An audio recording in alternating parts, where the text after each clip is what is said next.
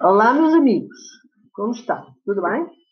Cá estou eu, no meu podcast, encantada por transmitir mais uma curiosidade que parece uma brincadeira, mas é uma coisa muito séria. O nome será Brinquedos para Homens. Adivinhem o que são os brinquedos para os homens? Eles também têm que ter brinquedos. São os automóveis, os carros.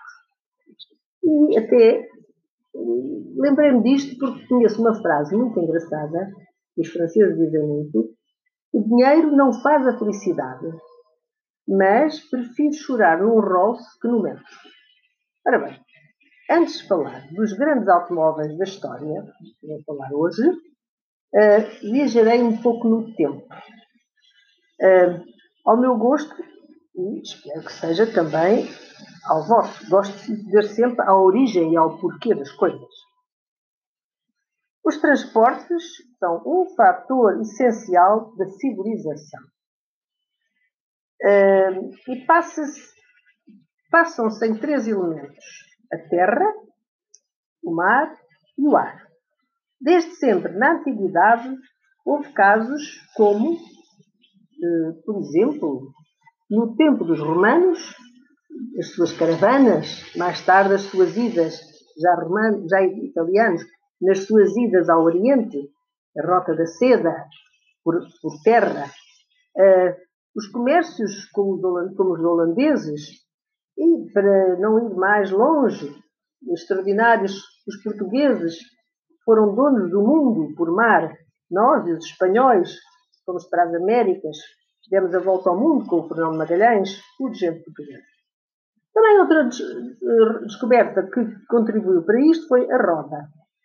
Eh, uma descoberta essencial desde as mais remotas antiguidades. Daí verem as máquinas, daí vieram as máquinas e abriram-se os caminhos, aliás, as vias. Eh, daí o termo viajar, viajar é andar numa via. Tudo se foi aperfeiçoando e assim se fez a história. Outras invenções curiosas, como o telefone ou o telégrafo, eh, contribuíram para estes desenvolvimentos. E chegou-se à era da velocidade. Uh, soube, que, em 1835, atingiu pela primeira vez a velocidade de 100 a hora. Um pouco depois, os 200 a hora. Enfim, com os comboios, os barcos, mas nunca a imobilidade. O homem gosta de se mexer. Mas as primeiras máquinas eh, criaram a força motriz. E os primeiros automóveis, por exemplo, em França, em França foram a Panhard, Panhard ou, ou Panhard, como alguém diz, o Peugeot, fez um sucesso enorme.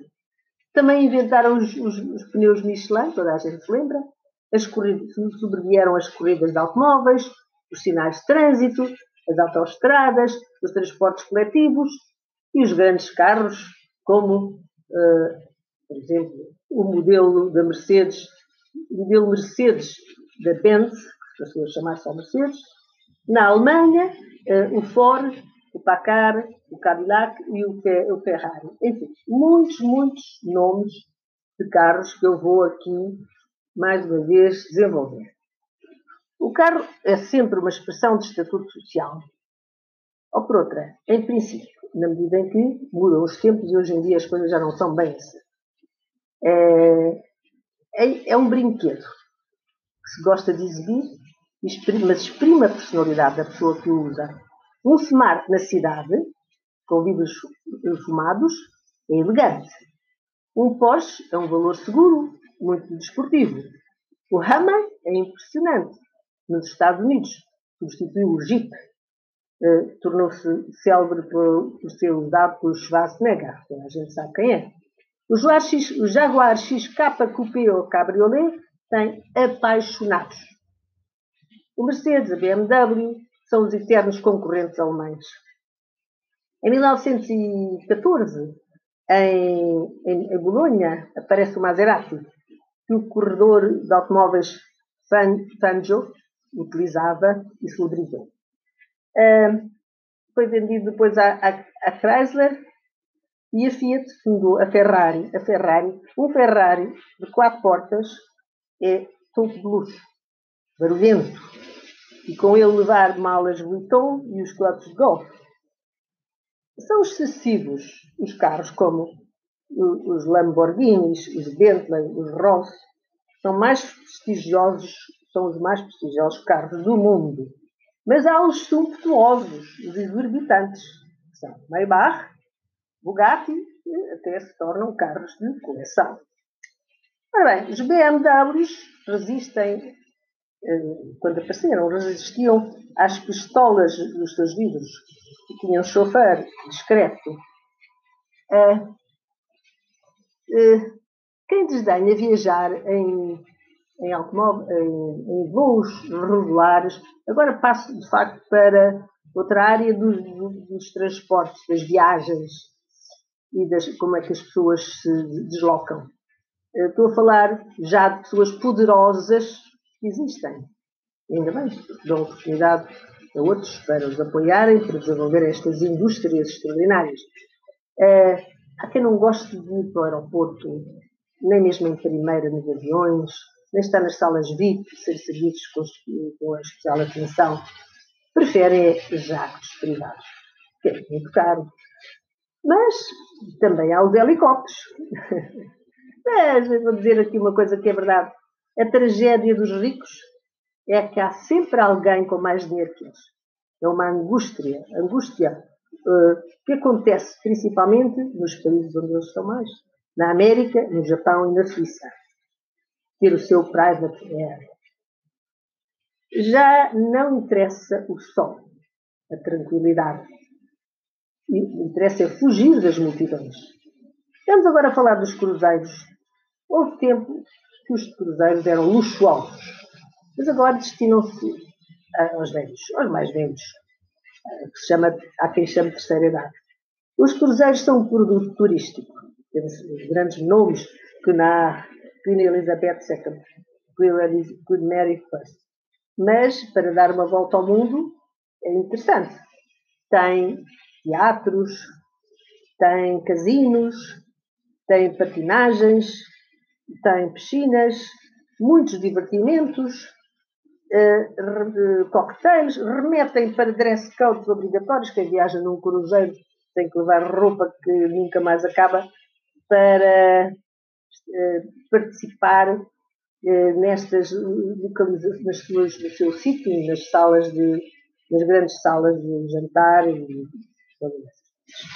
o homem tem que levar o seu black tie, a mulher o vestido comprido, enfim, são os. Eu já fiz alguns cruzeiros, já no tempo em que eles eram mais populares.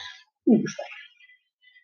Uh, os iates também são uma forma de luxo extraordinária nas viagens, continuo nas vias. Viajar no, no mar, viajar no ar, enfim, os iates. Eh, normalmente, onde é que nós podemos ver os melhores iates do mundo? Em Saint-Tropez, em Porto Fino, em Capri, em Monte Carlo, em Puerto Banús. Pois há realmente iates com 62 metros, mas também os há com 136 metros com, os, com submarinos lá dentro, com helicópteros, uh, custam 300 milhões de dólares. É o caso do Bill Gates, do Mick Jagger, do Elton John, que por acaso conheço, de festas onde estive presente e ele cantou para, para os anfitriões.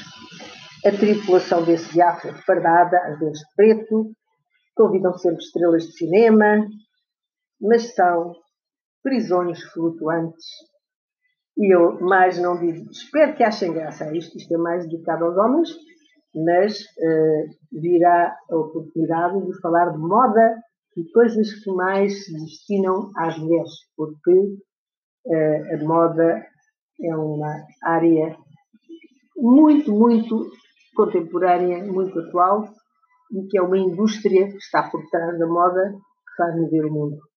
Muito obrigada, meus queridos amigos. Espero que gostem e que voltem sempre que eu cá estou para me ouvir.